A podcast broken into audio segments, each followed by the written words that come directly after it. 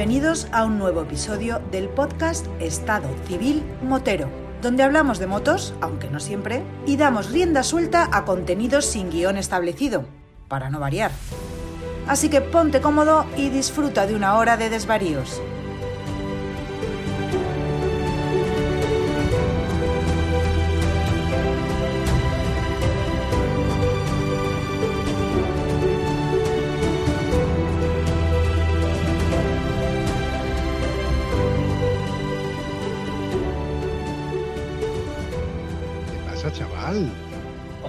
Amigo Vampi, lo de amigo va con comillas y con muy mala uva. Noto cierto rencor en tus palabras, Antonio. Que me pongo a escuchar podcast y escucho una chica con una voz sensual y voluptuosa y, y digo, oye, y, y este amigo mío que me llama, oye, vamos a grabar con fulano, vamos a grabar con Mingano, vamos a grabar y, y cuando viene con un pibonaco, pasas de mí como de la mierda. Hombre, por favor. Escúchame, ¿tú- ¿la cámara se ve bien? Sí. ¿Tú, tú me ves la imagen? A, a ver si ves el cuchillo clavado en la espalda, la puñalada trapera que me has dado, hijo de Satanás. Se ve, se ve el puñal ahí clavado, ¿no? Hasta el mango, ¿no?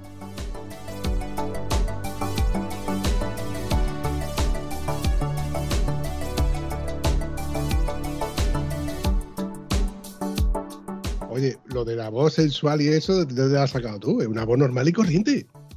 Ya, ya, ya, ya. Sí, sí, es muy normal y corriente. Toda ella es muy normal y corriente. Vamos a ver. Bueno, eh, vamos a centrarnos. déjame, déjame terminar.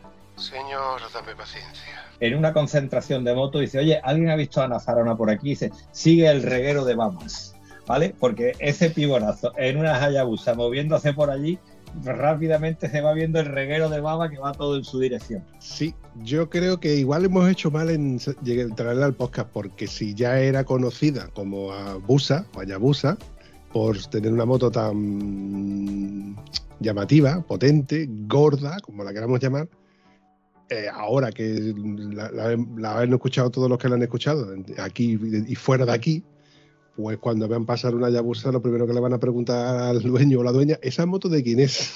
Pero el episodio es todo muy chulo. Bueno, volviendo al tema que, que me trae aquí hoy, aquí contigo, es. eh, me he enterado de que eres el peluso, el peluso padre, el papá de los pelusos, el omnipotente y todopoderoso peluso, pero peluso con categoría, con pedigrí. De los de, de todo el grupo de los pelusos, eres el más peluso. O sea, que eres el gran, el, pero el, el grande de todos los pelusos, el grande. Más peluso incluso que cualquiera de los pelusos. O sea, que ahora no puedes coger la moto ni siquiera para ir a tomar café al cruce, como hace José- eh, nuestro amigo Jesús Mari. ¡Zas en toda la boca!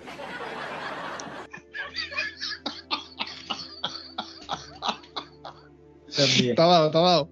Llevas toda la razón, ¿vale? Eh, creí que me estabas haciendo la pelota y no me daba cuenta que estabas removiendo la puñalada que me habías dado con el episodio anterior. Sigue removiendo la herida, hijo de Satanás. He ascendido en mi escala pelucil porque ya no cojo la moto. A ver, alma de cántaro, digo alma de cántaro, que se me traban las lenguas, digo las palabras. ¿Qué es eso de que ya no puedes ir al cruce? Pues nada, habitualmente yo voy con mi moto al cruce, pero solamente cuando estoy enfermo y no puedo circular, ¿vale? Me niego a coger la moto, voy a tomar un café y volver a casa, lo siento. Eh, también, como dice un amigo mío, que Antonio es un tío que tiene mucha suerte porque tiene moto, tiene pasta para salir con la moto y una mujer que se lo consiente. ¿eh? Eso lo dice mi amigo el vampiro, que me lo dijo la primera vez. Hombre, por favor. y es verdad, hasta, hasta ahí sí, vamos, la verdad que tener pasta para ir a tomarte un café tampoco tiene uno que ser millonario, ¿no? Pero bueno, me lo puedo permitir.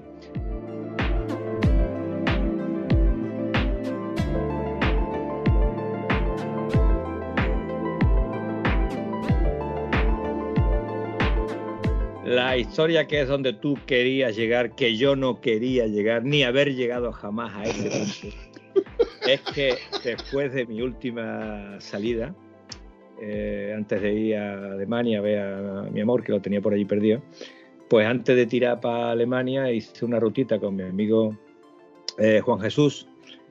Hice una rutita muy divertida, un poquito Portugal, un poquito por aquí, comimos en el rompido maravillosamente bien, como dos príncipes, Y cuando llegamos a casa me dice eh, Juan Jesús no es un peluso, ¿vale? Entonces él no tiene inconveniente en montar un tío a la moto para devolverlo a su casa.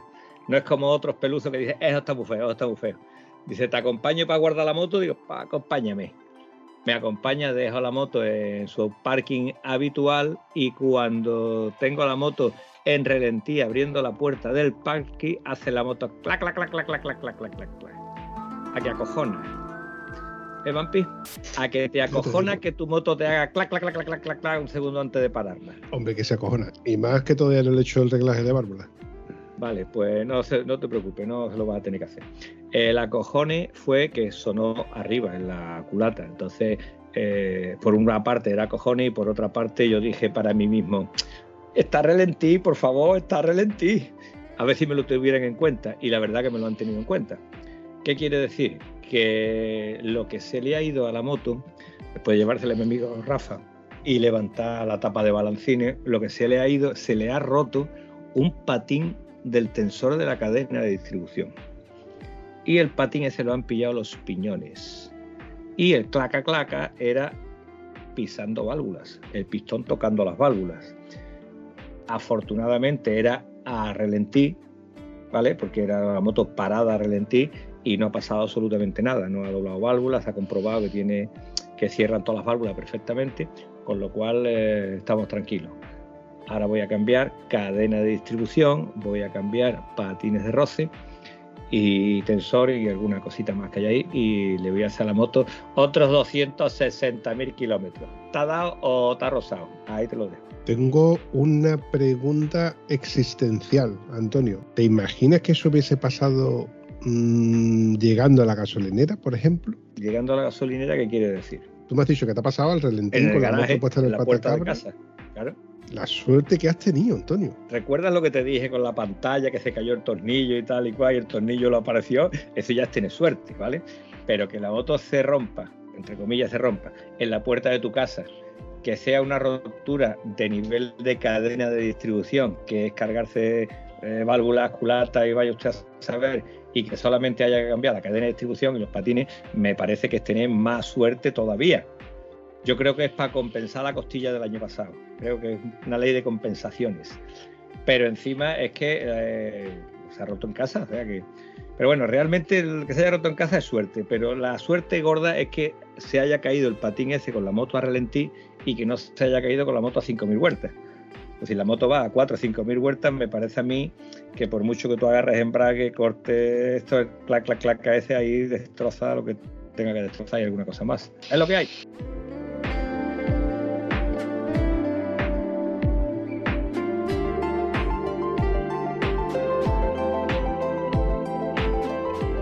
Oye, después de ese escalofrío que te entra por la espalda cuando tú escuchas ese ruidito y dices tú, ¿y ahora qué?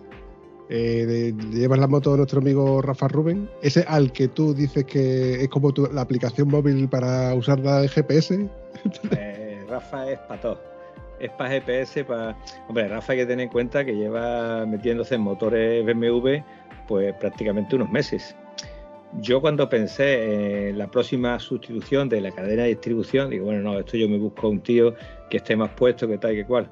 Pero cuando veo que Rafa tiene en el taller un X6 y veo el coche en el elevador, al día siguiente paso y veo el motor del X6 en el suelo, al día siguiente veo el motor abierto completamente, completamente abierto.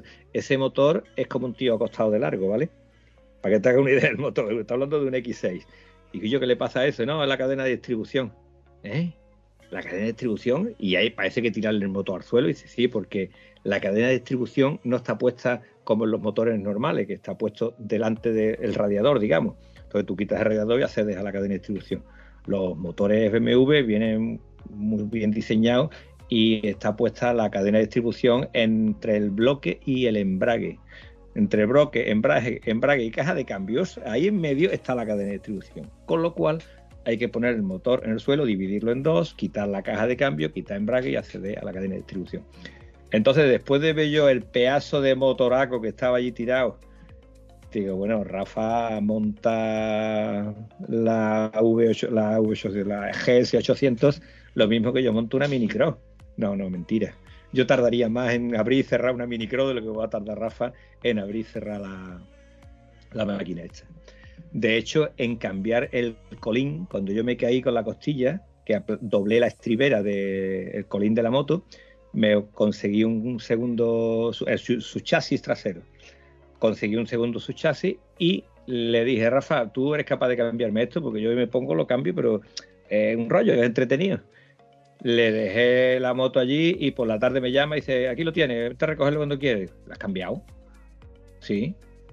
Yo creo que tardó una hora y media en cambiarlo. O sea, yo estoy seguro que yo me pongo a cambiar eso y yo lo cambio. Pero que se me van seis horas, también te lo digo. Seguro, porque no tengo la herramienta adecuada, tengo que improvisar esto, ahora tengo que dejarlo porque me tengo que ir para acá, me tengo que ir para allá y porque no tengo la pericia ni los deditos que tiene mi Rafa. Vamos, que yo con toda la tranquilidad del mundo le he dicho, ahí tiene la moto, arréglamela usted. Y ahí se ha quedado.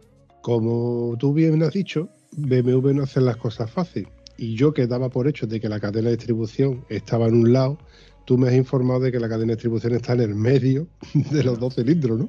Está, no, no, está en un lado. La cadena de distribución está en un lado. Pero para quitar la cadena de distribución tienes que elegir si cortas la cadena y la vuelves a empalmar, con lo cual no tienes que sacar el motor de chasis, abrir el motor completamente, meterle la cadena y volverlo a, montar otra vez. ¿Y tú cómo lo vas a hacer? Yo voy a cortar la cadena y se la voy a empalmar. espera, espera, espera. ¿Y la otra opción cuál es? A ver, la opción, una te he dicho, tienes que cortar la cadena. ¿Cómo montas una cadena de, eh, ¿cómo se dice? Secundaria, la cadena secundaria de la moto, ¿cómo se cambia? Pues, quitas el clip de empalme, la, la enganche y ya está. La GS800 traía la cadena de serie sin fichas de empalme de ningún tipo.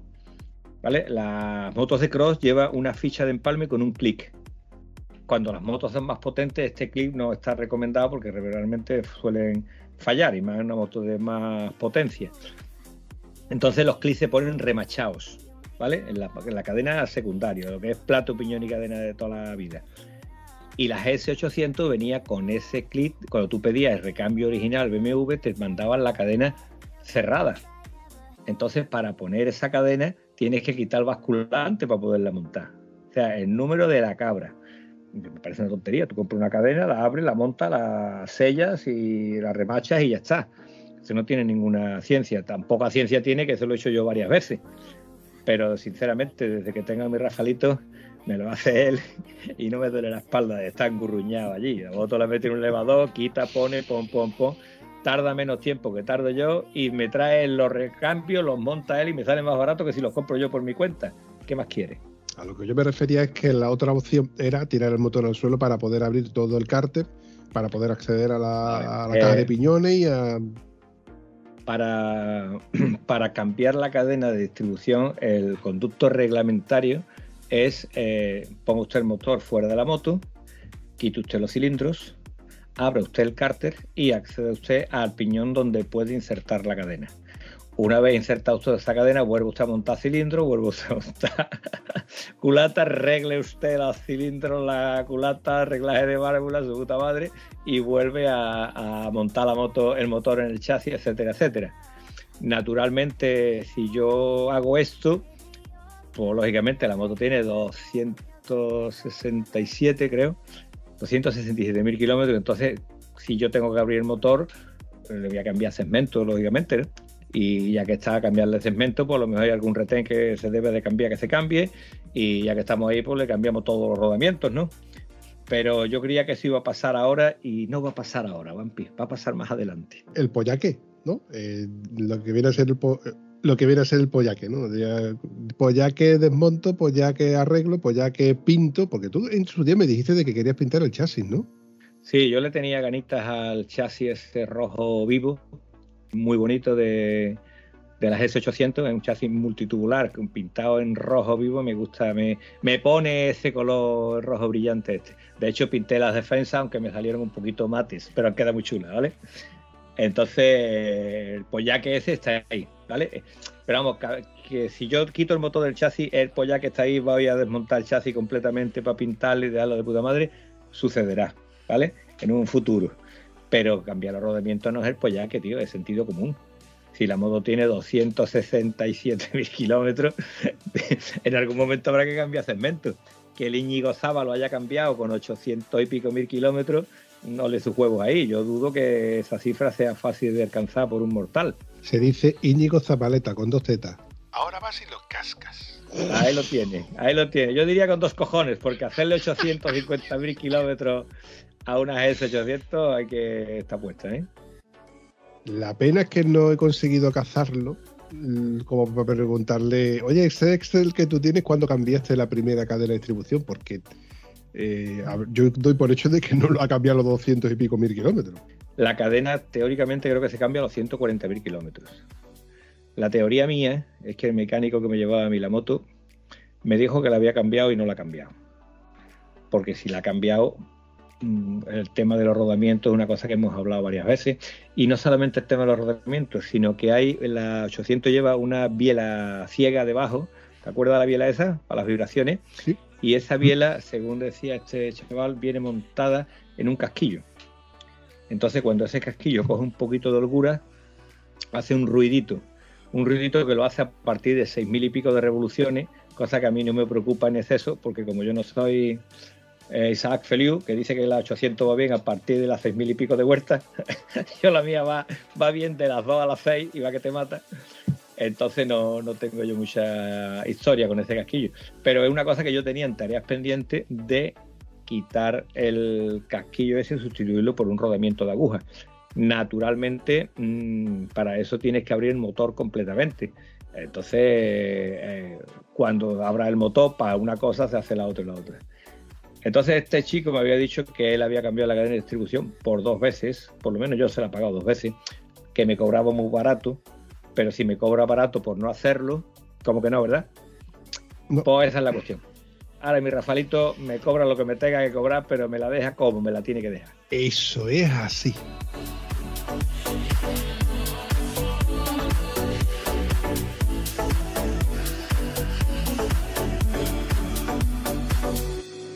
Querido Antonio, yo también estoy con la tesitura del cambio, perdón, del cambio, del reglaje de válvulas, que por H o por B yo creo que ya este año no va a ser, evidentemente. Va a tener que ser para el año que viene si conseguimos hacerle kilómetros, porque desde que volvimos de Granada no he vuelto a coger la moto.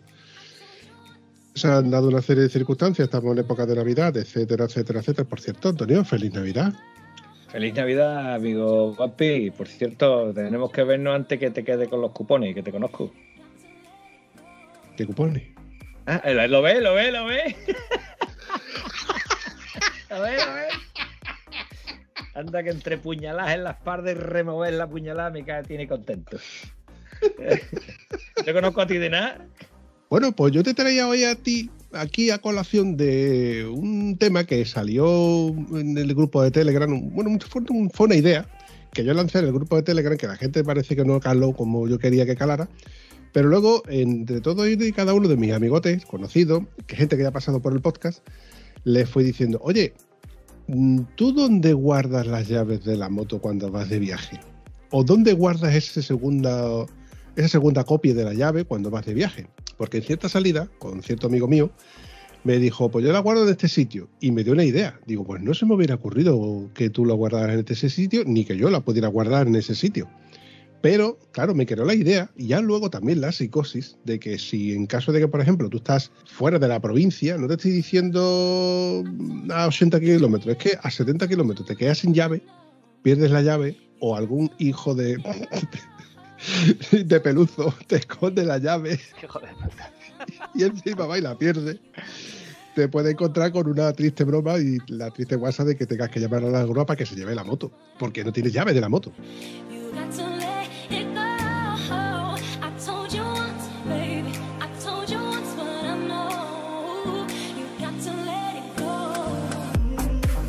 Recuerdo una anécdota que me contó Paco, Paco, Chatarrero, que desde aquí le mandamos un saludo, que nos contó que cuando él iba al circuito, iba mucho al circuito de Monteblanco, ¿vale? Y una de esas veces dice, oye, vamos a ir al circuito de Jerez. Y se fueron cuatro amigos con sus cuatro motos montadas en el remolque suyo hasta Jerez. Total, que llegan allá a Jerez, empiezan a bajar cada una de las motos, se ponen los trajes y cuando se fue a dar cuenta, uno de ellos de que su moto no tenía llave. Se había dejado la llave de la moto en el coche. A lo que el Paco le dijo, macho, tienes dos opciones. O te sientas tranquilamente y nos ves dando vueltas en el circuito, o yo te dejo la llave de mi coche y te vas para Huelva y buscas la llave de tu moto. Joder, tú. Lo cierto es que no sé cómo terminó la historia. Bueno, te voy a, te voy a contar porque eh, con la electrónica hay cosas que, que puedes hacer y cosas que no se pueden hacer. ¿no? El bloqueo de la moto, si tú tienes herramientas adecuadas, el bloqueo de la 800 es una pieza que es como si fuera una mancuerna de gimnasio, ¿vale? Una pieza pesada, gordísima, que es la que te hace el clic cuando tú le metes el, el contacto a la moto. Y ese bloqueo acciona una cajita que es la que hace el contacto, ¿vale? Esa cajita se me fue una vez y la moto se quedaba sin corriente, te daba problemas, etcétera, etcétera. Eh, esa cajita tú la rocías de VD40 y sigue rulando. ¿Te estoy descubriendo algo que tú no sabías? Vale, pues re retomamos y te lo explico con más detalle. Eh, después de hacer una de las rutas. Dígame, un momentito que voy a hacer. Es que voy a hacer la promo. El podcast de Estado Civil Motero os enseña cómo destrozar una moto. Adelante. Vamos a ver. Te cuento la faena. Después de la ruta de hace como dos, tres años de Boyuyo, ¿cómo se llama la ruta de? Que la da vuelta a Huelva. Suroeste, correcto, ruta suroeste. No, no, me acuerdo nunca del nombre de la ruta. Y mira que es buena la ruta y buenos los que organizan la ruta. Vale. Y además tienes pulseras que lo ponen. Efectivamente, efectivamente. Eh, ya no tengo las pulseras de que lo pone, ahora tengo todas las correitas puestas en el manilla y cuando voy en el manilla la miro digo, pues aquí he estado, aquí he estado, aquí he estado, me faltan más pulseritas que ponerle. Bueno, resultado, después de cargarnos una ruta que fueron como unas 12 horas sin dejar de llover, la moto empezaba a encenderme luces extrañas que yo no sabía lo que querían decir las luces esas. Eh, cuando le quitaba el contacto alguna vez la moto seguía arrancada otra vez le daba el contacto y cogía, no cogía, le movía la llave y arrancaba. Rociado de VD40 y tira para adelante.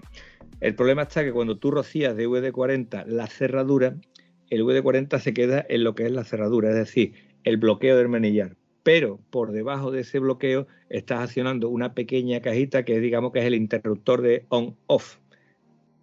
¿Has comprendido, pequeño? Entonces, ¿qué es lo que hice a continuación? Acceder a esa caja rociar la DVD y estuve rulando con ella hasta que un amigo me trajo un recambio y se lo cambiamos. ¿Vale? Es decir, ya estaba funcionando, pero mmm, chapuceada, digamos. Dígame, señor. Si mal no recuerdo, se llama antena anular o antena EWS. Correcto, porque eso es lo que salía en el cuadro de la moto, EWS. Yo decía, EWS, ¿qué cojones me estás contando tú a mí? ¿Vale? Porque yo no sabía lo que quería decir aquello. Resultados. Eh, al cabo de un tiempo, en el grupo que tenemos de WhatsApp, de. Una eternidad más tarde. Ruina Checkpoint GS. Eh, este. El equipo de nuestro amigo que tenga una gana de verlo que no te puede imaginar. Lo malo que me tengo que subir un escalón para poderlo abrazar, porque el tío ese es grande por todos lados de condición, de persona y de. En fin, ¿qué te voy a contar de. De nuestro gran amigo Oscar. Oscar. Bueno, pues a lo que vamos. Eh, en el grupo este me salta un tío Quillo, la moto que no me arranca, que no sé qué, que no sé cuánto, y empieza a hablar con el nota. Quillo, ¿te puedo hablar? ¿Te hablo por privado para no meter? Pues háblame como quieras. ¿Tú de dónde eres? ¿Sabes dónde estaba el tío? Estaba en Sudamérica, tío. Joder. Y le digo, mira, lo que hay que hacer es esto, es desmontar esta pieza para desmontar el bloqueo necesitas una llave que es un, una llave torque con antirrobo. ¿Sabe cuál es la torque con antirrobo? Una torque que lleva una agujerito en el centro. Se llaman torques inviolables. Exactamente. Pues necesitas una torque inviolable para que te jodas de cinco puntas. ¿Te ha dado o te ha rozado? Ya no vale la de seis puntas, tiene que ser la de cinco. ¿Vale? Pues digo, necesitas esto. Si eres capaz de encontrarlo, ole tu huevo. Y si no lo encuentras, unos alicates de mordaza los que le pegas el bocado y se queda el bocado dado, te pueden ayudar a quitar esta pieza si, si te falla. Una vez que quites la pieza, la rocías, esperas que el, el VD40 entre por todos lados. Si le metes un chorro de aire por el lado, vas a facilitar que alguna pieza, polvillo, lo que sea, salga y te puede ayudar hasta que encuentres solución, hasta que encuentres la pieza en cuestión. Y mire usted por dónde, a la hora, hora y pico, me llama el tío, hostia, muchas gracias, me ha solucionado el problema. Y el tío estaba recorriendo Sudamérica. Estaba cerca de las salinas, esta, ¿cómo se llaman las salinas esas fantásticas? Que se ve el cielo y el, El salar, Salar de Uyuni. el salar de Uyuni. Y por Por- favor, no me interrumpas cuando me preguntas y yo hablo. No me interrumpas porque entonces luego no se escucha en el micrófono. Perdón, Perdón, perdón, tú. papi, tiene toda la culpa, tiene toda la culpa de todo lo que te pasa. Cansino y así todo el día hasta que amanezca. Señora, ha llegado el cansino. Pues el tío no sé si iba saliendo del Juni o entrando en el salar de Juni. Cuando me dijo eso, digo, qué cabrón la ruta que te estás haciendo. Y dice, pues la voy a hacer gracias a ti, porque yo no sé cómo hubiera salido de esta. Y digo, bueno, pues es una suerte que tenemos de estar en el grupo este, porque cuando uno le pasa alguna desdicha, pues lógicamente había otro que le ha pasado antes algo por el estilo, ¿no? Entonces, con esto eh, el tío salió para adelante. La suerte de este hombre de tener internet en ese momento, encontrar el grupo y encontrar a la persona que le podía facilitar ese problema. Porque a lo mejor, si mm, ni buscando por internet, podías. a lo mejor, vamos a suponer el hecho de que se encuentra en un poblado donde no hay internet y el mecánico pues no, no puede dar abasto a, esa- a ese problema. Se encuentra con un problemón. A lo mejor lo que pues, se puede solucionar en el día, se podría pegar semanas para poder solucionarlo.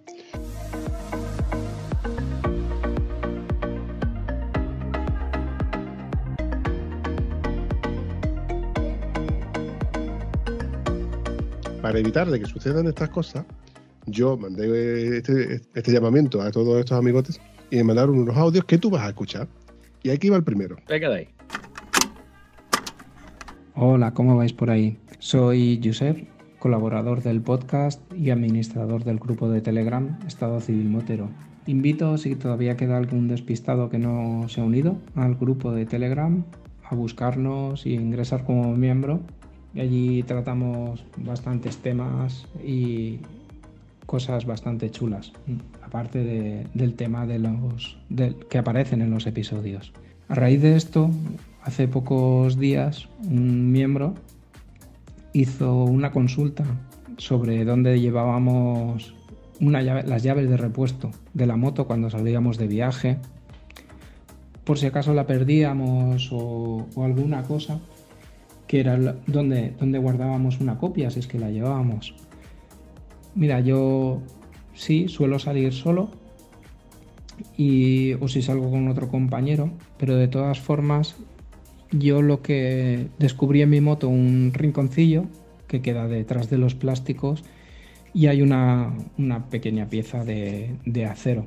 Entonces ahí lo que hice fue poner un imán de estos pequeños, de neodimia, que son que pegan muchísimo, tienen bastante fuerza y ahí dejo pegado una copia de la llave. La copia de la llave la pongo ahí.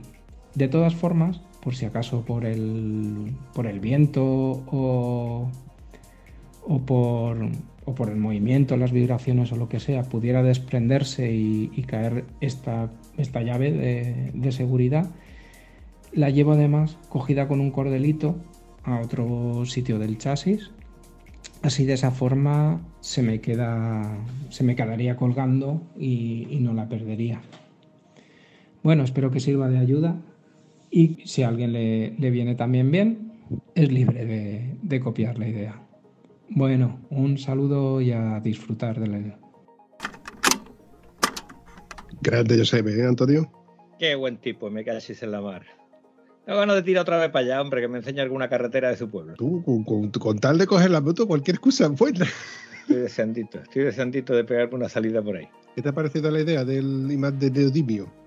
Hombre, yo lo veo buena idea, lo veo admirable. Eh, yo he escuchado muchas cosas, muchos inventos y los admiro. Yo personalmente eh, llevo una llave sola, le tengo puesto un llavero bastante colorido, bastante vistoso y gracias a eso lo he encontrado en el suelo en unos 200 sitios de los que está. Ah, mira que se me ha caído la llave aquí. Ah, mira, que o sea, yo soy el tío que pierde la llave sistemáticamente.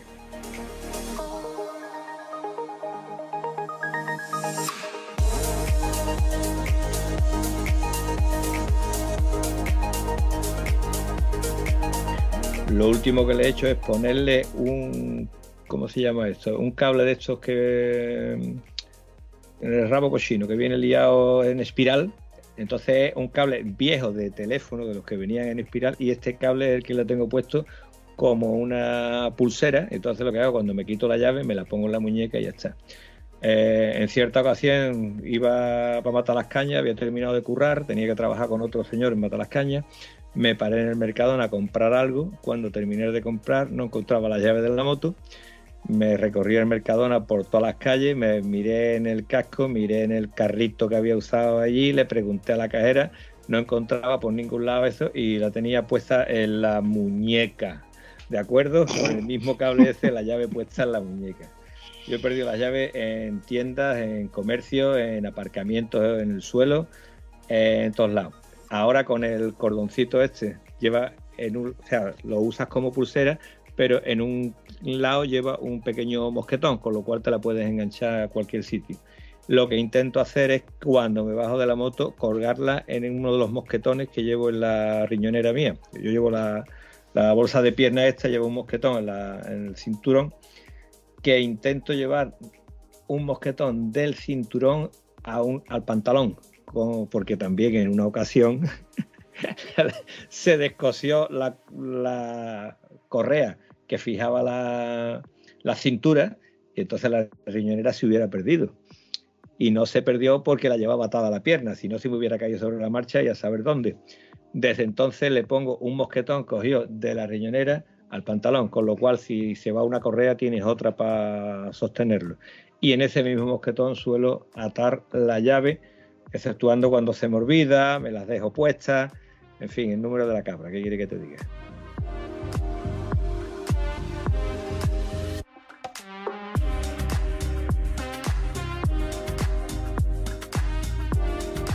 ¿Te parece que escuchemos el segundo audio? Venga de ahí.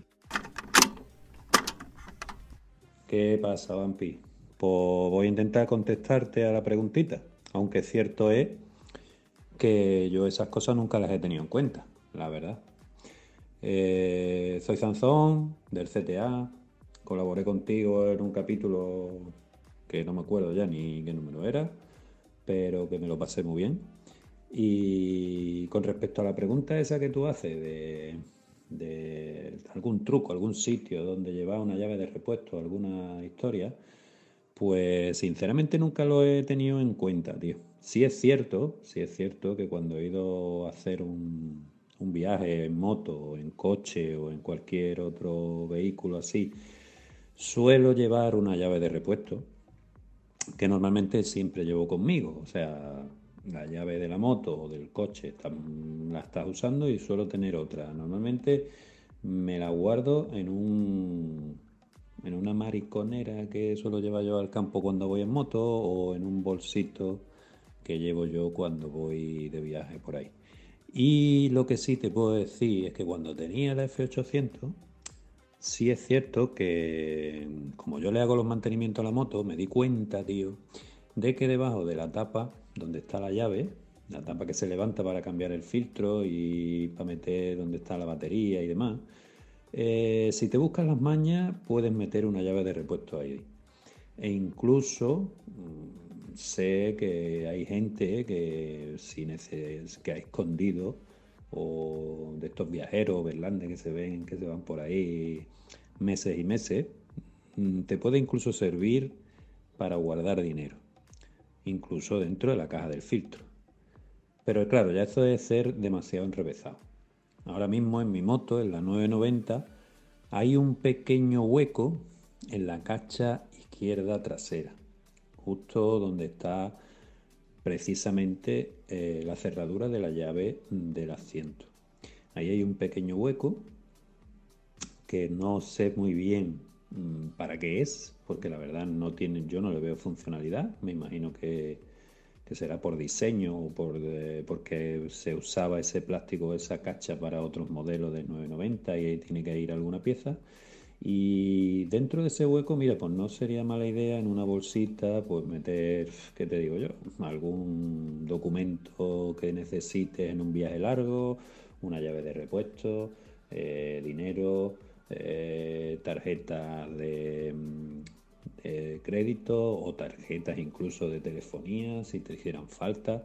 En fin, mm, huecos e historias dentro de los vehículos, de las motos y demás, mm, vamos, eh, puedes encontrarlas en casi todos los modelos. Yo esos son los dos que más he manejado y, y son los dos que, que te puedo comentar.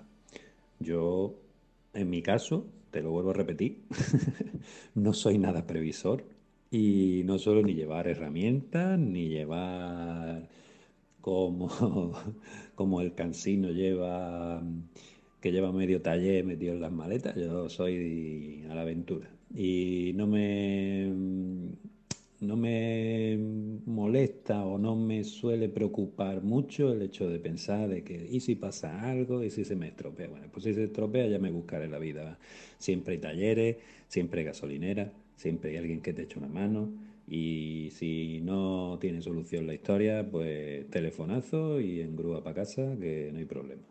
Ya si te coge más lejos, pues macho, pues ¿qué le vamos a hacer? Te buscas la vida y se paga una noche de hotel y cuando buscas un taller y solucionas lo que sea. Espero que, que te sirva de algo mi audio y lo aproveche. Saludo, tío. El gran Manu Zanzón. Este chaval es el que hizo episodio conmigo con, con el, el grupo del CTA y también con Enrique Vera, el chico de la Vespa Sí, que sí, tenía preparada. ahora, ahora, ahora. Ya cuando he dicho Enrique Vera ya lo he situado, porque me queda un poquito fuera de juego, no lo, no lo ubicaba en qué capítulo era, y ahora me acuerdo, perfecto. y con Jorge Soriano, también estuvimos. Sí, sí, sí, correcto, correcto, me acuerdo de los dos Este capítulos. chico en una F800 de color naranja del, del año de la tuya y la vendió para porque se compró la, la 990 que está súper enamorado de la 990. Ojo, también le confesó de que el- si tuviera que comprarse otra moto se compraba otra vez la 800, Mm. pero evidentemente con ciertas mejoras. Porque la 990 es un maquinón, ¿eh? Es que es un 1000, tío. Un bicilíndrico de 1000 es centímetros es, cúbicos. un, es un avión.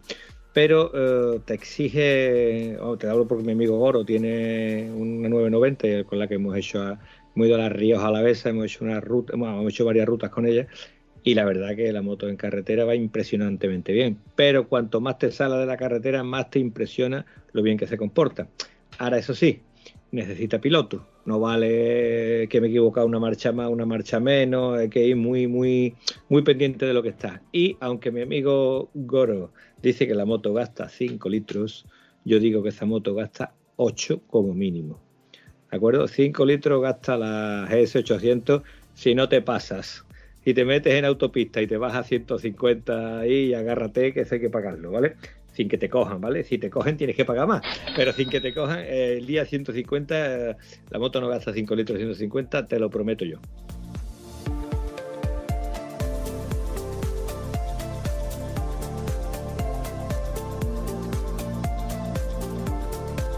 Bueno, ¿qué? ¿Escuchamos la siguiente Vamos casete? otro.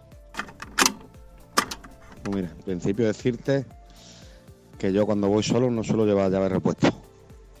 Mal hecho. Eh, y además tampoco llevo un mando que trae la moto que se desconecta sola y solo se puede arrancar con ese mando. Hay que darle primero para que luego la llave funcione. Aparte solo tengo uno. Es decir, eso sí es una putada que me podría pasar algo grave. Eh, cuando voy acompañado, si salgo eh, tú sabes, de fin de semana y eso, sí suelo coger la llave de repuesto y dársela a mi mujer. Por suerte, de momento, nunca me ha pasado nada en tantos años que llevo con motos, con ninguna de las que he tenido. Por suerte, pero sí es verdad que se debería llevar. Yo en la moto no, no sé ningún sitio donde la pueda guardar disimuladamente, porque mi moto no tiene recoveco, tiene lo típico de bajo sillín nada más pero sí es verdad que es una costumbre que se debe coger. Lleva siempre una copia. Bueno, churra, espero que te haya servido. Un abrazo. Este es mi gran amigo Julián el Enano. Este Sí, chaval es el que me trajo a Tano y me ha traído mucho, mucha gente, muchos componentes. De hecho, gracias a él también pude contactar, entre otros, co- con, eh, con los padres del difunto Hugo Millán. Qué lástima, tío, qué lástima de Hugo. En fin, yo me estaba equivocando de medio a medio porque este es Julián el enano y yo estaba pensando en Tano, así que me había equivocado en medio metro y 50 kilos o más. Por lo menos. Solo que este llevaba una Intruder, una Suzuki M1800 Intruder. Sí, sí. Que Cacho de barco con un una- 170 una barbaridad. atrás. Un amiguete mío tenía la Intruder esta y se pasó a la GS 1200 y la quiere vender, ahí te lo dejo. La 1200, la Intruder se quedó muy satisfecho cuando la sortó, que la comparativa era como era. Sí, él de lo que se queja de su Intruder es que es estragona. Es un 1800, un bicilíndrico, eso tiene que tragar sí o sí. Mm. Y ahora quería pasarse a una Tracer 900. Digo, pues, se saltó un poquito Tú raro. sabes que, que esto has tenido tú un capítulo en que habla él de estas cositas, ¿no? Exactamente. Para que vea que estoy, para que vea cómo lo escucho. Otra cosa es que yo te cuente que lo que yo escucho, que no te lo pienso contar. Sobre todo después de la puñalada en la espalda que me ha metido. La madre que te parió. Cansino, y así todo el día hasta que amanezca. Señores, ha llegado el cansino. Y así todo el día. Bueno, ¿qué? ¿Te pongo el siguiente corte? Ponme el siguiente, a ver si me pones de mejor humor. Venga, espérate, voy a coger esta cinta y te voy a poner ahora. Hola, buenas. Mira, soy Oscar, eh, colaborador, antiguo colaborador de algunos de los capítulos de Estado Civil Motero. Y a petición de, del presentador Bumpy, quiero decir que donde tengo, donde suelo llevar guardada la llave de repuesto de la moto en caso de viaje, es un equipo que llevo en el pecho. Hay gente que le llevan muslera o llevan riñonera. Yo llevo un pequeño chaleco donde con multibolsillo y donde llevo todo mi equipo, todo el primer equipo de primera necesidad en caso de accidente o en caso de una primera actuación en una avería o una primera actuación en, en un accidente, Dios quiera que, que no ocurra ni averías ni accidentes.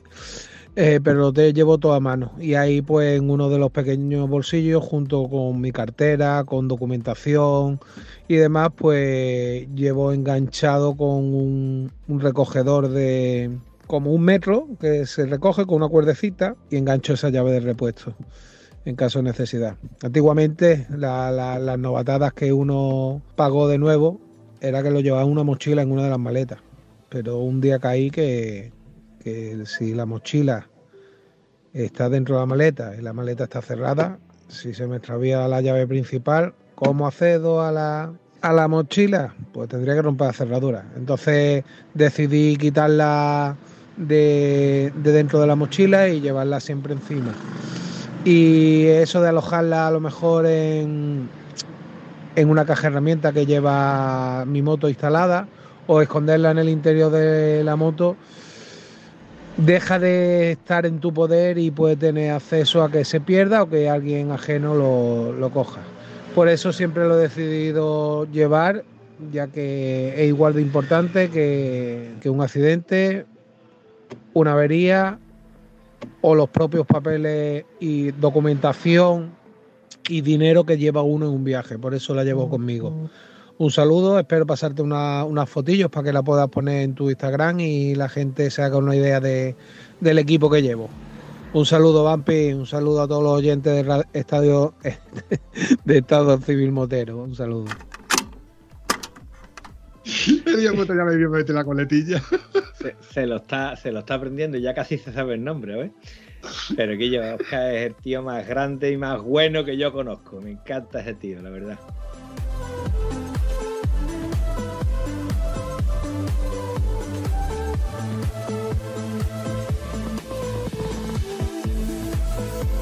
Tengo por ahí una foto, tío, de mm, Guillermo Mariano, él y yo. Y, y- y me saca dos cuartas, tío.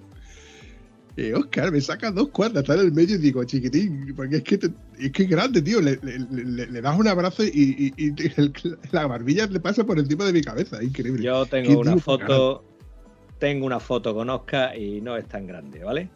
Tengo la foto y tenemos los dos prácticamente la misma altura, porque después tú te vas retirando de la foto y te das cuenta de que él está dos escalones más para abajo que yo en la misma escalera, ¿ves? Y estamos los dos a la misma altura. Pero es que el tío es inmenso, ¿eh? Pero mejor persona todavía. Si más grande es, más, más buena persona es.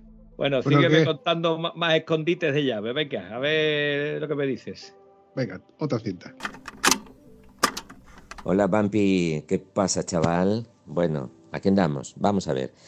Estoy convencido que lo que me preguntas, eh, muchos colegas te van a decir buenos sitios. Y yo, por el contrario, te voy a decir dónde no es recomendable llevarla por, por lógica, ¿no? A ver, tú sabes que a mí me gusta fomentar al motero 270, que es aquel que va en moto de la manera más segura posible y que practica al 100% esa conducción preventiva. Y dentro de ese tipo de conducción, pues también eh, contempla eh, qué hacer con los objetos que nos acompañan, que si cascos, guantes, etcétera, etcétera, etcétera. Y las llaves. Las llaves, como bien sabrás, hay que echarle un poquito de imaginación, muy poco, ¿eh? para darse cuenta las posibles consecuencias que puede tener eh, un- una llave en nuestro organismo. Todos sabemos que físicamente nos hacemos una idea, ¿no? Una llave es un elemento estrecho, puntiagudo y metálico. Las nuevas Smart Key o las Contactless estas Key, no sé cómo serán. Si son cuadraditas y tal, perfecto, no hay ningún problema. Pero estas en concreto, que las que te estoy diciendo, las de toda la vida, si te da por meterla en el bolsillo del pantalón al uso, lo que hacemos muchos, o en el bolsillo de la cazadora, los de las caderas, o también en los bolsillos de la pechera, ¿no? Un poquito más arriba, tienes que pensar que en una mala caída, muy probablemente esa llave te haga pupa, te haga daño, y hay que evitarlo. De la mejor manera, oye, si decides llevarla encima y la proteges un poco para que esa parte afilada no roce o no entre en contacto peligroso ¿no? con nuestro organismo, con nuestra integridad física, pues mucho mejor. Así que hay que ir a mi aportación siempre desde el lado de la conducción segura, de la seguridad vial. Venga, Vampi, nos vemos. Un saludo. ¿Qué? ¿Cómo te ha quedado? Hombre, me ha gustado el enfoque que le ha dado el gran Pulus Cribillé a esto porque lleva toda la razón, como, como siempre. Me viene a la memoria mis tiempos de endurero que había un colega que salió por las orejas de la moto y llevaba, en fin, llevaba lo que se lleva cuando tú vas enduro, llevaba un peto y tal y cual. Y te, bueno, no mentira, no llevaba peto, llevaba una chaqueta de enduro, pero llevaba espaldera.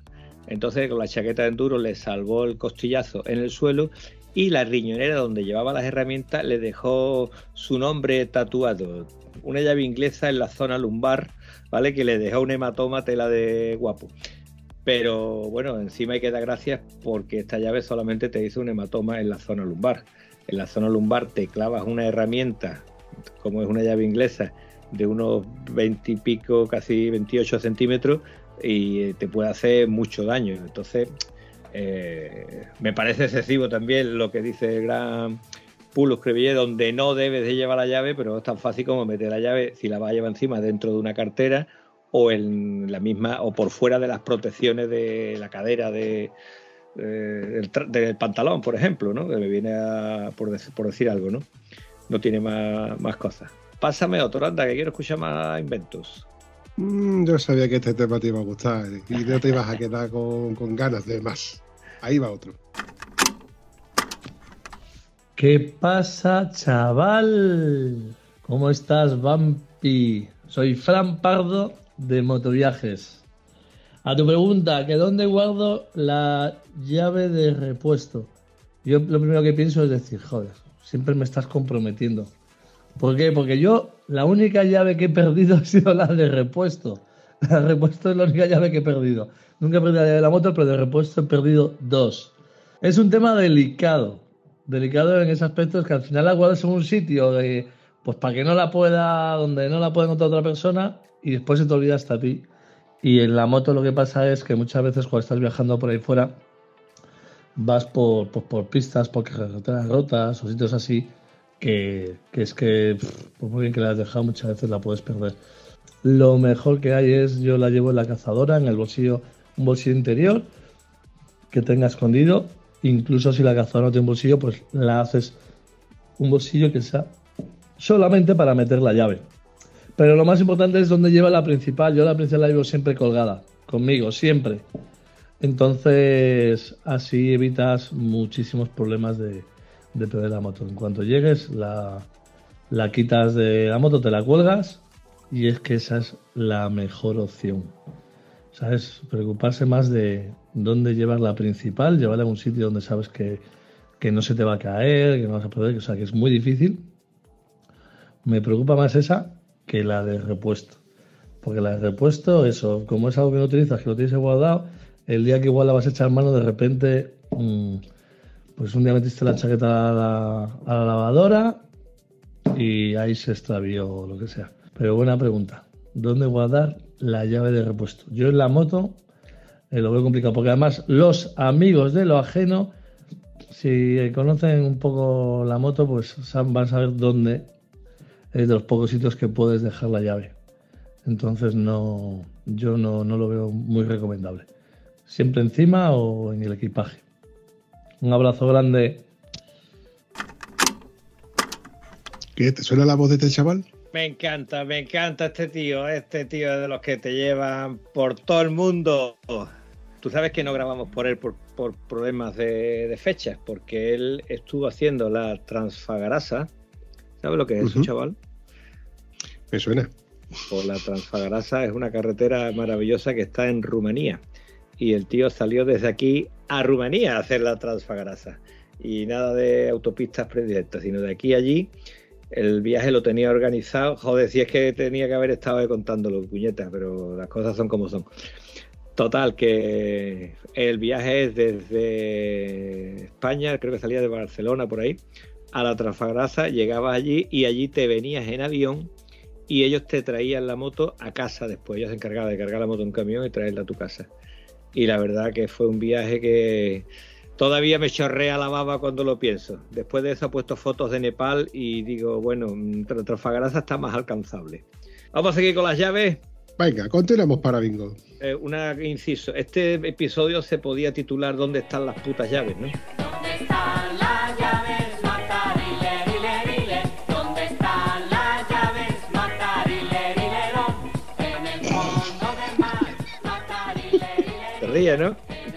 No digo por la coletilla de dónde está la llave No, no, ¿dónde están las putas llaves? Esa es la historia. Venga, ponme el siguiente. Muy buenas. Eh, aquí a petición de mi amigo Vampi, del maravilloso podcast Estado Civil Motero, le voy a contar una pequeña historia de dónde eh, guardo yo las llaves de repuesto. En primer lugar, yo las guardaba escondidas en la moto, ¿vale? En algún foro, antes de un gran viaje, eh, que me pegué 12.000 kilómetros, fue una burrada, pues resulta que leí en un foro que era buena idea esconder la llave con algo de dinero metálico en algún sitio de la moto. Yo la escondía entre la tapa y el chasis en un sitio que queda perfecto encajado ahí. Por si acaso lo ataba con una brida, ¿no? Y lo ponía con cinta aislante negra para disimularlo, ¿de acuerdo? ¿Qué pasa? Eh, curiosamente, en ese viaje tan largo, pues hubo un momento, ¿vale? Que me quedé sin dinero metálico y me falló la tarjeta, ¿no? Llevaba una tarjeta, sí, no llevo dos ni tres, llevaba una y me falló la tarjeta, no sé en qué país. Teníais que haber visto la cara del tío del bar cuando le digo, espera un momento, y voy a la moto, meto la mano entre el chasis, saco un surullo hecho con cinta aislante, empiezo a abrirlo allí, le pedí un cuchillo en la barra. y empiezo a abrir eh, eh, la cinta aislante negra para sacar el billete y pagarle el almuerzo, ¿no? Y eso fue una anécdota bastante curiosa que ahora me río, pero en el momento me cayó la gota gorda de la vergüenza y qué estará pensando este tío, este flipado, ¿no?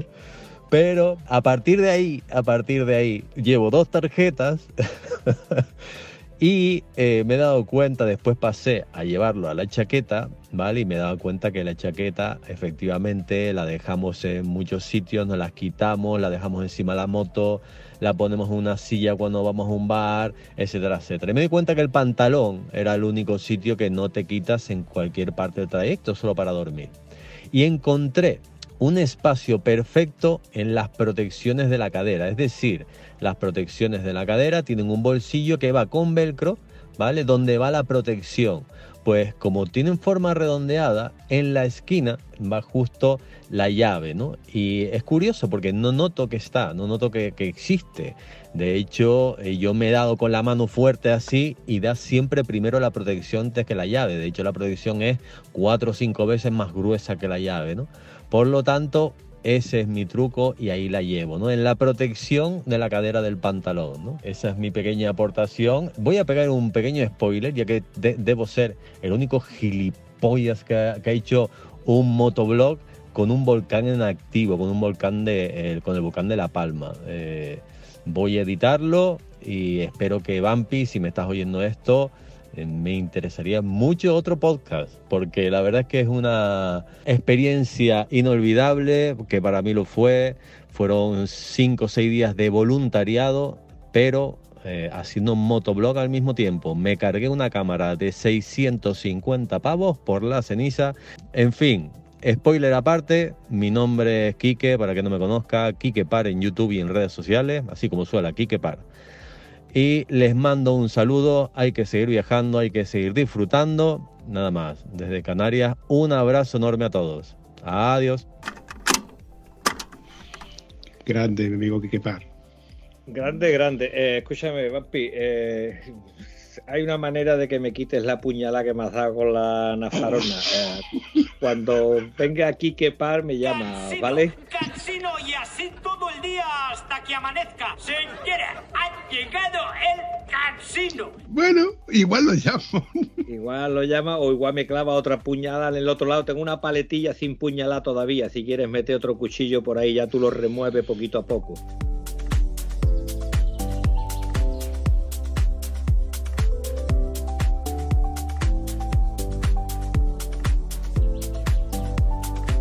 Venga, ya deja de, de quejarte y vamos a escuchar el siguiente. Venga, dale cañón. Hola Vampi, soy Fernando, el que tiene los huevos colgando.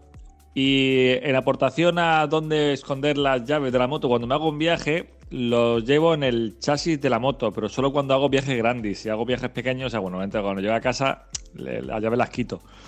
Entonces, si hago un viaje grande en solitario, la llevo en el chasis de la moto en algún sitio específico. Y si voy con alguien, pues le doy a él mis llaves y él me da a él las suyas. Ese es mi amigo Goyo. Sí, sí, sí, está muy bien. Está muy bien lo de tener los huevos colgando, está perfecto. Digo, lo de darle la llave al colega y que el colega a la tuya. También depende qué tipo de colega sea. Hay colegas que te la juegan. Hijo de puta. Eh, sigue, sigue, ponme otro, anda. No, pero ha dicho una cosa muy importante y es que solo lo hace cuando va de viaje. O sea, mientras no está de viaje la moto, él lo que hace es que la llave la guarda, la guarda fuera de, de la moto. Y solamente cuando va de viaje es cuando pone la, la copia de la llave en la moto. Que mientras tanto, cuando está circulando por España, pues la deja. Me parece bien lo que hemos escuchado y por resumir un poquito, eh, yo prefiero llevar la llave encima, camuflada, escondida, encima ya que la pone, la donde tengas una protección con idea de que esa llave no se te vaya a clavar o simplemente si la metes en la riñonera dentro de la cartera o cerca que tenga una amortiguación que no te dañe, me parece que con eso tenemos datos para ir aprendiendo. Vamos al siguiente. Buenas noches, Vampi. ¿Qué pasa, chaval? Pues soy Agustín, de, del un colaborador del podcast de Estado Civil Motero, que colaboré en el, en el episodio, en el 251, en el cual hablamos de acampada y qué tenemos que llevar cuando vamos de acampada en la moto. Y nada, mi moto, yo llevo una R1200GS y, la verdad que eh, llevaba ya tiempo escuchando del tema de, de la llave de repuesto. Yo al principio no la llevaba encima y luego con el tiempo pues empecé a darle muchas vueltas a ver cómo llevaba la llave de repuesto en la moto. Al principio vi que había mucha gente que la llevaba escondida en la moto. Empecé a buscar a ver si encontraba algún hueco, algún sitio, pero al final me daba mucho yuyu el tema de dejar eh, la llave en la moto cuando yo no estaba cerca. Porque por muy bien escondida que estuviera, siempre podía estar al alcance de cualquiera. Bueno, incluso cuando se, si te roban la moto, pues al final si la encuentran, pues ya tienen ahí la llave que no es necesario para poder circular con ella. Entonces lo vi como algo demasiado inseguro el dejar la moto, eh, la llave, perdón, en la moto. Entonces eh, empecé a darle vuelta a ver dónde la llevaba y demás. Empecé también que normalmente yo suelo ir con copiloto, suele venir mi pareja conmigo, entonces en principio la llevaba ella. Pero mm, bueno, las veces que salía solo y demás, no la llevaba. Entonces al final eh, lo, que hago y lo que utilizo es que la llave siempre, en todas las chaquetas, siempre hay un bolsillo interior, ¿vale? En el cual siempre es donde yo llevo los papeles de la moto. Si normalmente suele ser en las chaquetas de invierno, suele ser un bolsillo impermeable. Y, y en la de verano, pues también un bolsillo interior que, mm, por lo menos en la mía, también es impermeable. Y ahí llevo los papeles de la moto y llevo la llave de repuesto. Es donde lo tengo yo siempre ubicado, que creo que es el sitio un poco donde, que es un sitio que no se toca, que no se saca nada, a no ser que te pare la policía, y lo suelo tener a mano. ¿Vale? Y creo que es un buen sitio y por lo menos a mí me da, transmite un poco más de confianza que dejarla en la moto y a la mano de que en cualquier momento cualquiera la pueda encontrar. ¿Vale? Con eso les doy una idea de por lo menos lo que yo pienso. Venga, un saludo. Este chico es Agustín, que de hecho le, mandé un, audio y le digo, oye, ¿cuándo me vas a mandar el, episodio? Y me dice, no, no, si yo ya te lo mandé hace un montón de tiempo. Y digo, ni me acordaba de que estaba ahí. Y que se me han ido traspapelando los audios y ya ni me acordaba de que estaba aquí nuestro amigo Agustín, que de aquí también le mandamos un, saludito. Agustín en ese episodio con, el zorro, pues hicimos la lista de todo lo que deberíamos de llevar o solemos llevar en acampada. Que la verdad es que ese episodio me gustó, está chulo.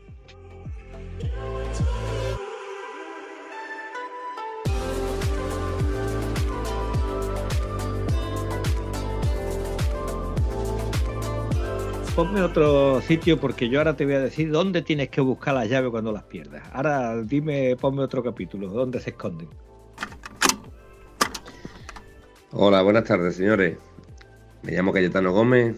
He colaborado en varias ocasiones con nuestro amigo Vampi en varios podcasts. Uno de ellos, el primero que colaboré fue que di la vuelta a España y eh, con pareja. ¿Cómo, cómo, cómo era eso?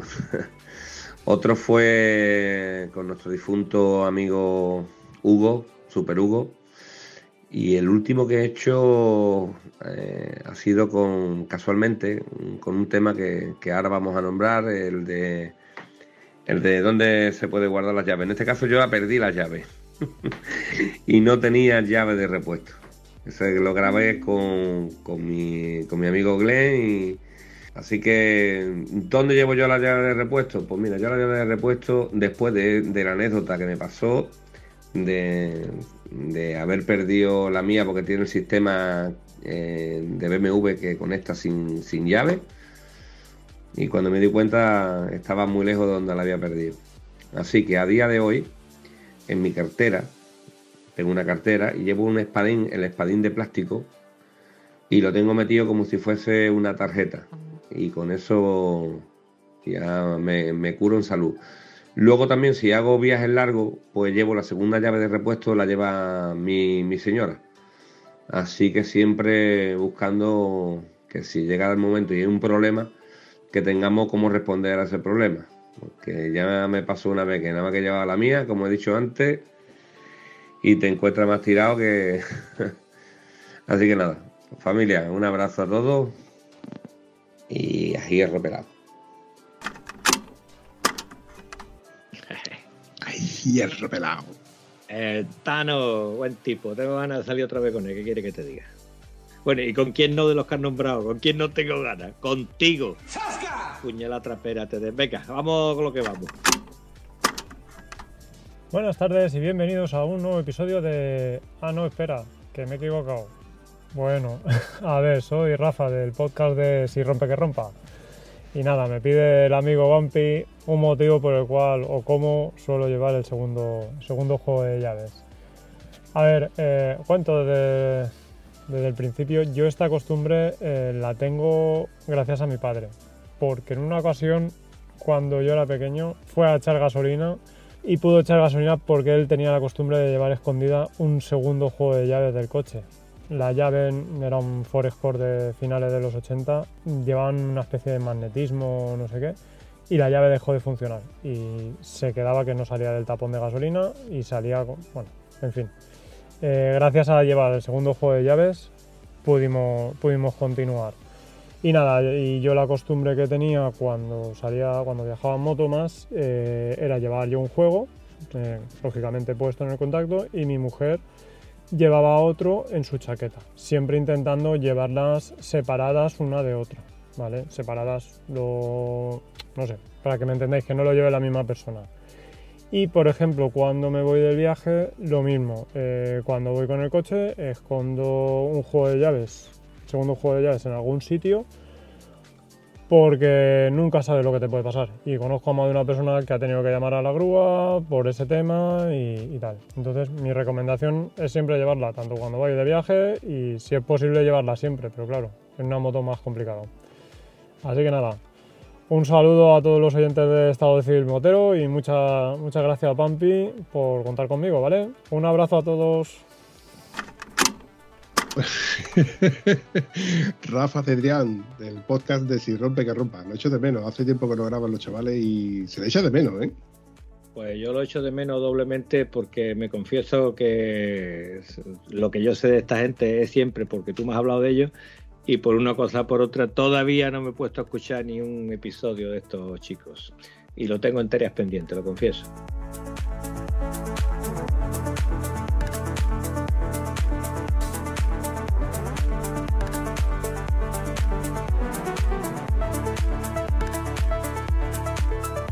Hola, muy buenas. No sé si me conoces, soy Luis, de un podcast muy chiquitín, muy chiquitín, muy chiquitín, que se llama Motos y más. Y eh, aquí por petición de mi amigo Bumpy, de un gran podcast que es eh, Estado Civil Motero, me ha hecho una pregunta, ¿vale? Y la pregunta es la siguiente, ¿dónde suelo o he llevado o tengo una llave de recambio de la moto cuando salgo por ahí de viaje o de ruta? Entonces eh, yo lo dividiría aquí en dos partes. Una es dónde las he tenido y dónde lo hago ahora, porque ahora llevo una moto con keyless, entonces eh, no me es factible llevar como tal o como llevaba antes la, la llave de recambio. Os explico, yo he tenido una GS y una RT y eran motos, digamos, de la vieja escuela, de las que meter la llave en el bombín. Y lo que yo hacía cuando, tanto cuando salía solo como cuando salía con gente o con mi mujer, eh, yo la llave de recambio de la moto le quitaba la goma, una goma que llevaban las BMW, llevan una goma para donde sujetas con los dedos y tal, que es un poco gordito, y se la raspé y solo me quedó el espadín de la llave y la chapa metálica. O sea, vamos a, como si fuese una llave de toda la vida del buzón, para que nos hagamos a la idea, ¿no? Entonces, eh, esto muy poca gente lo sabe y creo que es primicia, porque yo ni en mi podcast lo he dicho. Joder, es que, en fin, que mm, la he llevado siempre eh, incrustada en el casco. Me explico. Cuando tú coges tu casco y le quitas la parte interior para lavarla, se te queda el, el, foam ese o el, o el, o el corchopán ese o la, la mierda esa blanca que llevan los cascos, ¿vale? Ya sabemos todo lo que es. Bueno, pues eh, en un lateral, un poco más arriba de la oreja, para que os hagáis una idea, o detrás, casi casi detrás de la oreja, pues lo llevaba clavado, ¿vale? En, en plano, ¿vale? No, no- os hagáis aquí conjeturas de que si te caes, se te clava la llave del casco, no. Ya en plano, haciéndole un pequeño recorte. Bueno, más que recorte era meter la llave, apretar la presión y se quedaba con la figura. Lo típico que veis en las películas de estos de los malos que copian la- una llave con plastilina, pues es lo mismo. Y luego le puse un poquito de cinta esta doble cara que por un lado es pegatina y por el otro lado es como también goma espuma, pues para proteger un poco, ¿no? Así que durante muchos años he llevado la, la llave de recambio ahí, en el casco, porque el casco es algo que vas a llevar siempre, quiero decir, tanto en verano como en invierno, porque puedes cambiar de chaqueta, puedes cambiar de pantalones, puedes llevar una riñonera, puedes hacer mil cosas, pero el casco siempre lo vas a llevar. Entonces, a una mala, muy mala, muy mala, sabes que tienes una llave de repuesto en el casco. Que yo sepa, que yo sepa, y yo he preguntado por ahí, eh, nadie lo ha llevado así. Que yo sepa, ¿eh? Ahora saldrán como setas, pero bueno, yo lo he llevado así. Os doy una pista. Ahora mismo no lo llevo porque como es keyless, pues es una mazacote llave y entonces no lo llevo. Entonces, lo que sí que recomiendo siempre, siempre, siempre es llevar las llaves de la moto en el pantalón. Vale que es más engorroso, vale que molesta, porque a mí también a veces me molesta, pero repito, cuando te metes en un bar a almorzar o cuando paras a echar un café o cuando es verano y paras en un sitio te quitas la chaqueta, pues si las llevas, para mi gusto, ¿eh? o una riñonera o una bolsa, o como lo llevéis, se te puede caer, se te puede perder, se te puede quedar incluso la chaqueta o la riñonera en el bar, mil, yo qué sé, mil cosas, ¿no? O te lo pueden robar, también puede ser el caso. Entonces, las llavecicas en el bolsillo del pantalón, el pantalón yo no me lo suelo quitar en ningún sitio, quiero decir, a no ser que vayas al río o a la playa, pero como norma general, vas a almorzar y no te quitas los pantalones. Te suelen mirar raro. Entonces yo siempre la llevo en el pantalón y siempre que he salido con mi mujer, ella siempre lleva una llave de recambio. Pues la lleva guardada en un bolsillo, también la lleva en el bolsillo del pantalón. Y cuando he salido de ruta con amigos, pues de ruta me refiero a viajes largos de más de una semana, pues por los Alpes o por la península, pues siempre, siempre yo le he dado mi llave a, pues a un colega, que normalmente suele ser pues con el que duermes en la habitación o bueno, que siempre te vas turnando. Pero bueno, a un colega le doy mi llave y normalmente ese colega siempre me ha dado un- su llave de la moto. Entonces, pues malo ha de ser que seamos cabezas huecas y perdamos las cuatro llaves. Así que ese es mi pequeño truco, digamos, perro flauta, lo de llevar la llave o el espadín de la llave incrustado en el casco, ¿vale? Eh, sí, venga, ahora saldréis alguno y diréis que es muy peligroso. Pues eh, aquí estoy. Y cuando no puede ser, pues yo sé que hay gente que las lleva repartidas por ahí por la moto, pero yo no soy muy partidario de eso, porque al final, eh, con podcasts como este, que el Bumpy nos va a descubrir en los secretos moteros, pues luego ya veo a muchos rebuscando por las motos. Así que, que nada, esa era mi pequeña historia con las llaves de recambio. Desde Motos y más, desde Luis, un saludico tanto a Bumpy como a todos los que hacéis posible el podcast de Estado Civil Motero y, y un saludo. Chao, chao. Falta uno, ¿eh? Pues ven que de ahí, falta uno. Guardo mis comentarios para luego. Encantado de escuchar al amigo Luis una vez más. Eh, algún Pero- episodio de nuestro amigo Luis he escuchado yo ya. Luis y Rubén. ¿Sí? Sí, sí. ¿En serio? En serio, en serio.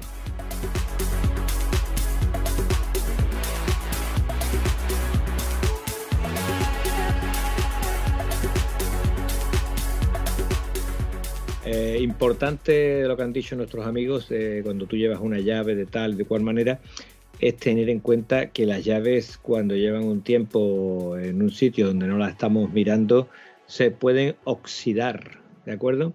Entonces, si las vamos a llevar en el chasis, ama- escondidas aquí o allá, eh, vamos a ponerle un poquito de plastiquito por encima, que eso alarga la vida.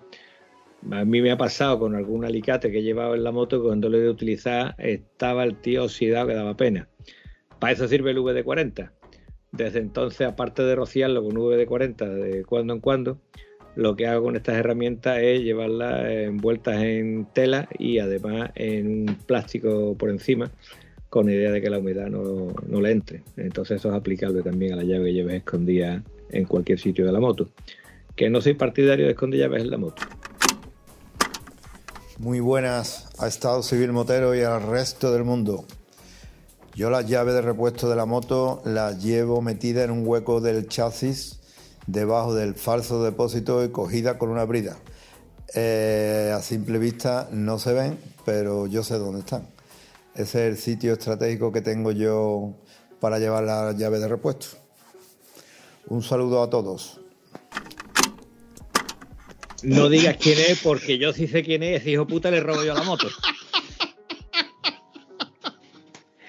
No vaya a decir que es el zorro, porque cualquiera le roba la moto al zorro, ¿vale? No lo diga, que salga de aquí, porque al zorro no le gusta que diga que dónde esconde la llave, dónde tiene la llave escondida. Ya sé yo dónde la pone, venga, ya trato hecho. Hacer la moto, hacer modelo, hacer hueco, ese le quito yo la moto, te lo juro.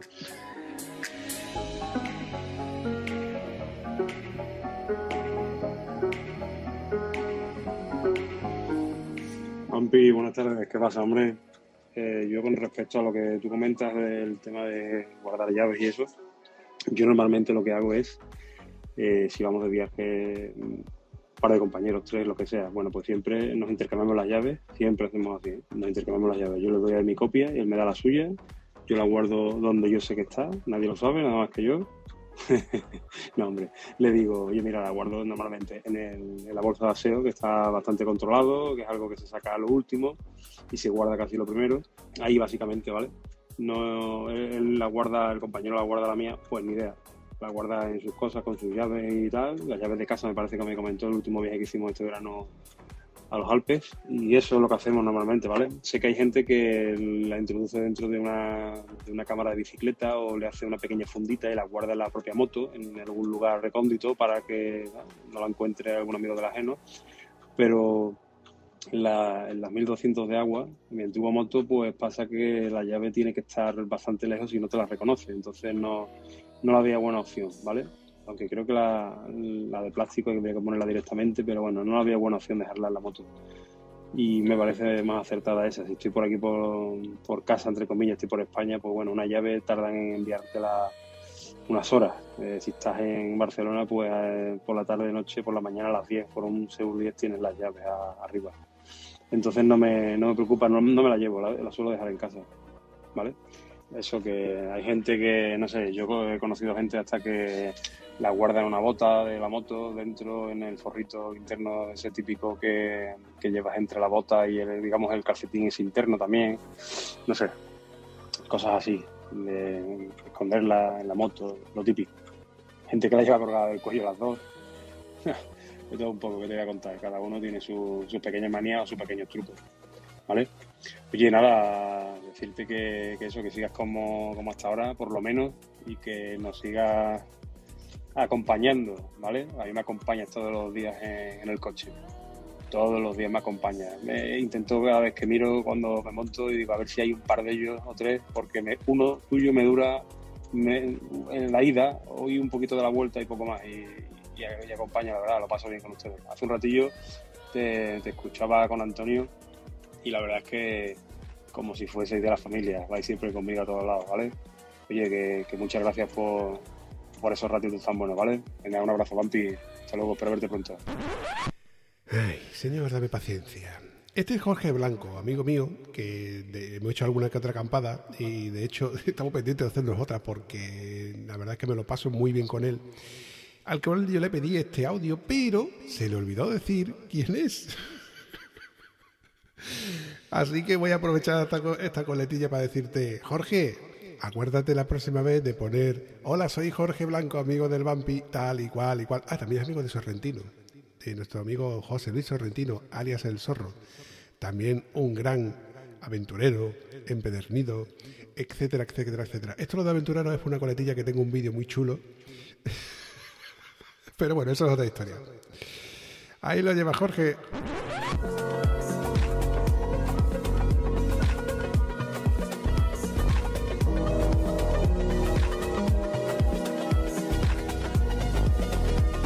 Bueno, eh, te quiero decir unas cuantas cositas, Guillo. Eh, me parece instructivo, educativo esto que estamos haciendo, pero esto es para cuando pierde la llave, ¿de acuerdo? Yo he perdido la llave ya infinidad de veces, entonces sé dónde la tengo que buscar. La primera opción de buscar la llave es búscala en el bolsillo. No, en el bolsillo no está. Niño, busca la llave en el bolsillo. Tu madre no te decía busca la llave en el bolsillo y tú decías, no, no está. Y llegaba la madre, metía la llave en la mano y decía, toma la llave, lipolla. Está en el bolsillo. Vale, siempre hay un puto rincón en el bolsillo donde se pone la llave que la pusiste tú, pero a la hora de meter la llave la busca por otro lado y no la encuentra. Esto me ha pasado, ¿vale? Llegué dos horas tarde a una ruta precisamente por las putas llaves. Primera opción. Segunda opción cuando pierde la llave. La llave se te puede caer al lado de la moto. Cuando se cae un tornillo, llave o lo que sea al lado de la moto, nunca se va a caer en un sitio visible. Se va a caer justo detrás de la rueda, en la sombra de aquí, justo debajo, es decir, donde tengas el ángulo muerto que no la vas a ver. Es importante, eso te va a pasar alrededor de la moto y te va a pasar en casa cuando tú tienes las llaves en el casco, pones el casco encima de la mesa y te llevas el casco, deja las llaves en la mesa, pero al levantar casco se ha caído justo detrás de la pata de la mesa. Siempre se va a caer donde te duela, donde no la vayas a ver porque hay algo que te impide verla.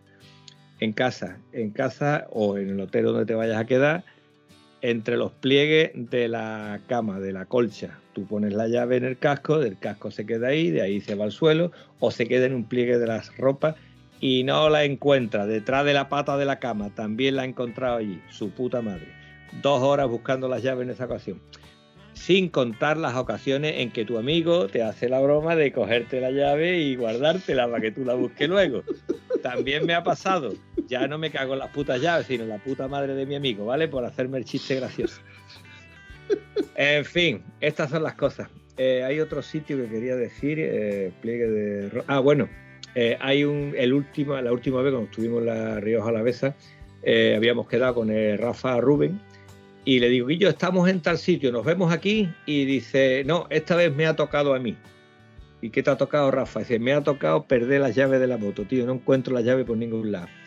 Vale, pues una hora más tarde nos llamaron y dijeron, estábamos desayunando en el bar y ha llegado un vecino muy apresurado diciendo, esta llave que me la encontré ayer aquí, que estaba en la mesa. Es decir, la historia es que cuando pongamos las llaves en el casco, con el mismo cierre del casco cojamos la llave. Porque cuando tú coges el casco es muy fácil que la llave se caiga. El guante es difícil que se salga del casco, pero la llave es muy fácil que se salga. Entonces, cuando tú pongas la llave dentro del casco, por el mismo trabajo le haces el, el cierras el casco que te coge, que te quede cogida la llave dentro del casco. Lo mejor es ponértela encima. Y no sé qué más quiere que te cuente, limeño. Cuando yo salgo de ruta, no llevo llaves de repuesto, salgo solamente con mi llave. Y yo tengo, como tú sabes, tengo un manojo de llave que me los cuelgo de, una cinta del, de- de- del cuello, ¿no? Lo que pasa es que ese juego es modulable. Yo en ese juego tengo el mando de distancia del garaje, la llave por un lado y luego el manojillo donde están los candados y, y la otra llave del garaje, etcétera. Y esa cinta con esos juegos de llave, cuando voy con las maletas, va dentro de las maletas. De hecho, las llaves mías de casa, que tienen un mosquetón, que son estas, ¿m? estas llaves tienen un mosquetón, va enganchado en la cinta que sujeta el toscade. El cuando tú abres la tapa del toscade, tiene una cinta que impide que se abra más de la cuenta. Vale, pues ahí engancho el mosquetón. Nada más que salgo de casa, yo ya no quiero saber nada de las llaves de casa. Van a ese mosquetón, que en el otro, en la otra cinta, de hecho, está la linterna. Entonces, las llaves de la moto se quedan en una maleta, mm, los candados, la otra copia de repuesto, todo eso va a la maleta. Y las maletas van abiertas siempre y cuando yo vaya conduciendo. Cuando la moto va a dormir de noche, sí me llevo esa llave. Entonces, mientras que yo me bajo de la gasolinera, vamos a comer, yo solamente tengo la llave del contacto en la mano y de la mano va al bolsillo. Entonces, para conducir, uso esa llave, todas las demás van guardadas en las maletas y si no llevo las maletas, o la llevo en el cuello, que no me gusta llevarlas en el cuello porque es como dice por los escribir, te las puedes clavar, entonces las llevo en un bolsillo, que tampoco es un bolsillo del pantalón, sino es un bolsillo de la chaqueta, que es el que más holgado va. Y tiene un cierto grosor para protegerme en caso de caída, porque yo creo que el día que me caiga, me las puedo clavar. Es una pequeña psicosis que también tengo yo con las llaves. Normalmente ese juego de llaves va en el Toscade. Debería de ir en el Toscade, pero ¿qué pasa? Que en ese juego de llaves está la llave del Toscade. Claro. Por eso no van en el Toscade, van en las maletas. Y las maletas sí las puedo abrir con la llave de contacto. Porque no tengo maestrada todavía la llave del Toscade. Porque no- el Toscade mío no es como el tuyo, que es con, se abre con la misma llave de contacto. Claro, es un toque de tieso. Sí, por los cojones. Un Toscade de cojones. tieso, un toque que tiene que tener un manojo de llave y una llave grifa para abrirlo. Te quiere ya, María del Mar. Venga. Bueno, Antonio, yo creo que podemos ir recordando este episodio que se nos ha ido de madre. Con esto de los audios, pues se nos ha ido de madre. Me va a costar trabajo editarlos. Y cuando yo llegue a esta, esta parte, voy a decir, Vampi, ya puedes descansar que hemos llegado al final.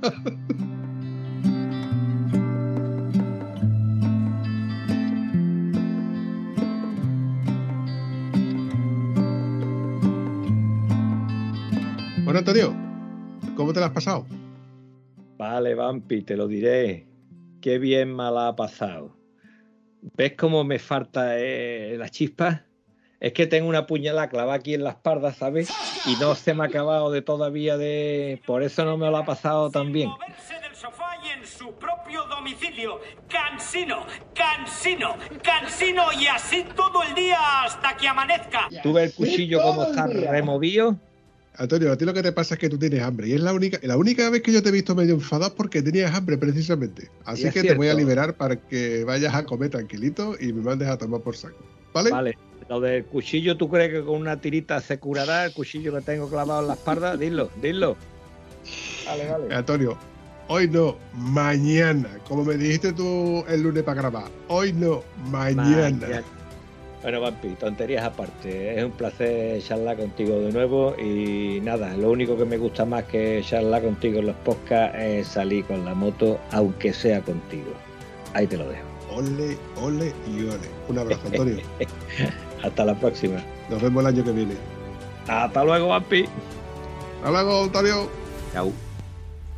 Si te ha gustado el episodio, no dudes ni olvides comentarlo en cualquiera de las plataformas donde puedes encontrar el podcast. Nos hace mucha ilusión y nos ayuda a seguir creando contenido. Bueno, a mí no, que soy una voz, al.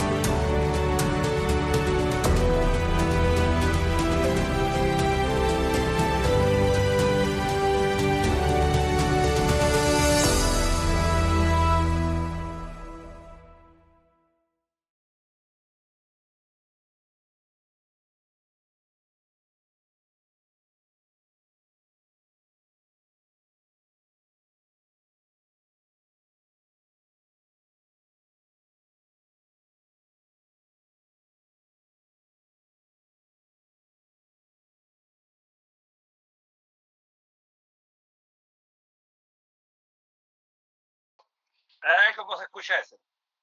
Cateto. De posición te permite usar. Jo, a mis órdenes, dice el tío. ¡Ole mi huevo! Mira, No hay huevo. ¿empezamos? No ¿No hay huevo. huevo? ¿No hay huevo? ¿Qué pasa, chaval? Mi amigo el Vampi. Corta. Escúchame, Vampi. ¿Qué te ha pasado? Corta. Algo, algo le pasa a tu micro que el primer segundo de tú empezar a hablar se corta. Pues venga, vamos a atacarle otra vez. Repetimos. Pero algo, es que yo he cortado la llamada anterior por lo mismo, tío. A algo le pasa. Cada vez que yo ¿Ves? empiezo a hablar, hay un segundo menos. Exactamente. ¿Y esto por qué, tío? ¿Corto y te llamo? Ni idea. ¿Corto y Vale, te llamo? hazlo tú. Cuelga tú. A chuparla. Y, eh, 20, 14, 15. Forty, forty. Dale Forky ahí con la mano a ver si aquello va. Con la mano y fuerte, ¿no? A ver si conseguimos. Eh. Antonio, eres, eres la única persona con la que grabo que no puedo quitarle los subtítulos, tío. Pues no sé por qué, acuérdate que este le dio aquí un repaso a esto. Mira que yo he grabado con gente tiesa, ¿eh? Bueno.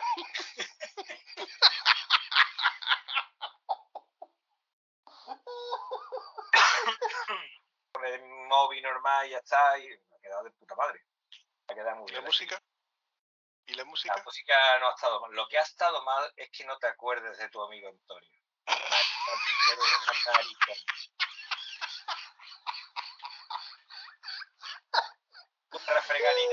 no lo voy a refregar nada más en los próximos 38 podcasts. Ya sé por qué no se te escucha. Dilo. ¿Qué pasa? Hazle esto al micrófono. Porque ese micrófono no está conectado, churrita. Coño, mi prima no está conectado al micrófono. Claro, el, el sonido que está saliendo, eh, yo- lo que yo estoy escuchando es por el micrófono del, del ordenador. Qué listo eres. ¿Tengo razón? Como siempre. Hombre, por favor, estás hablando con un profesional. ¿Y ahora cómo te has quedado, chaval? Hombre, hombre, Hombre, por favor. Tío de también que no lo voy a categoría, pe- un micrófono no, de no voy a empezar ni categoría. del principio. Qué, qué chulo fue ese episodio, ¿eh? Mm. Lo, lo escu- lo escucho hoy y se me ponen los pelos de gallina, tío. Eh, piel de polla se dice. Los huevos de gallina. ¿Eh? La, la- la piel de polla, los huevos de gallina. Bueno, tú me has entendido. Antonio, tú siempre estás Esto no lo va a meter la toma farda, ¿verdad que no lo va a meter la toma farda?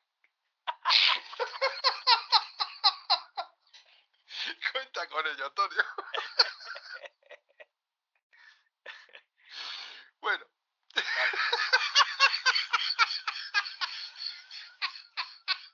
Te ríes, te ríes, ¿no? Ríete, ríete. Escucha, ¿por qué te ríes, tío? O si tú tuvieras un amigo. Escúchame, si tuvieras un amigo que no te llamara para grabar cuando hubiera una tía impresionante al podcast, seguramente no te hacía tanta gracia. Ay, ¿todavía estás dolido con eso, Antonio? Mucho. Muy dolido. Pues te voy a decir una cosa, ponte la cola que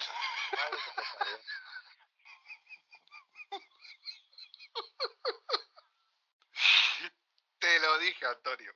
Bueno, bueno, no, Te se lo puede, dije. no se puede luchar contra los elementos. Póngale pues. Cuando me enseñaste la foto del, del Yayo Nietro, te lo dije. Hazme un tema serio. Vampi, ¿cómo va esto? Yo te confieso que tengo un poquito de hambre. Así que... Así que... Lo malo es que como Así- tengo hambre no te puedo decir que bien mal ha pasado. eh, Me lo he pasado hambriento y yo con hambre, ¿te acuerdas del mal humo mío? Viene por el hambre.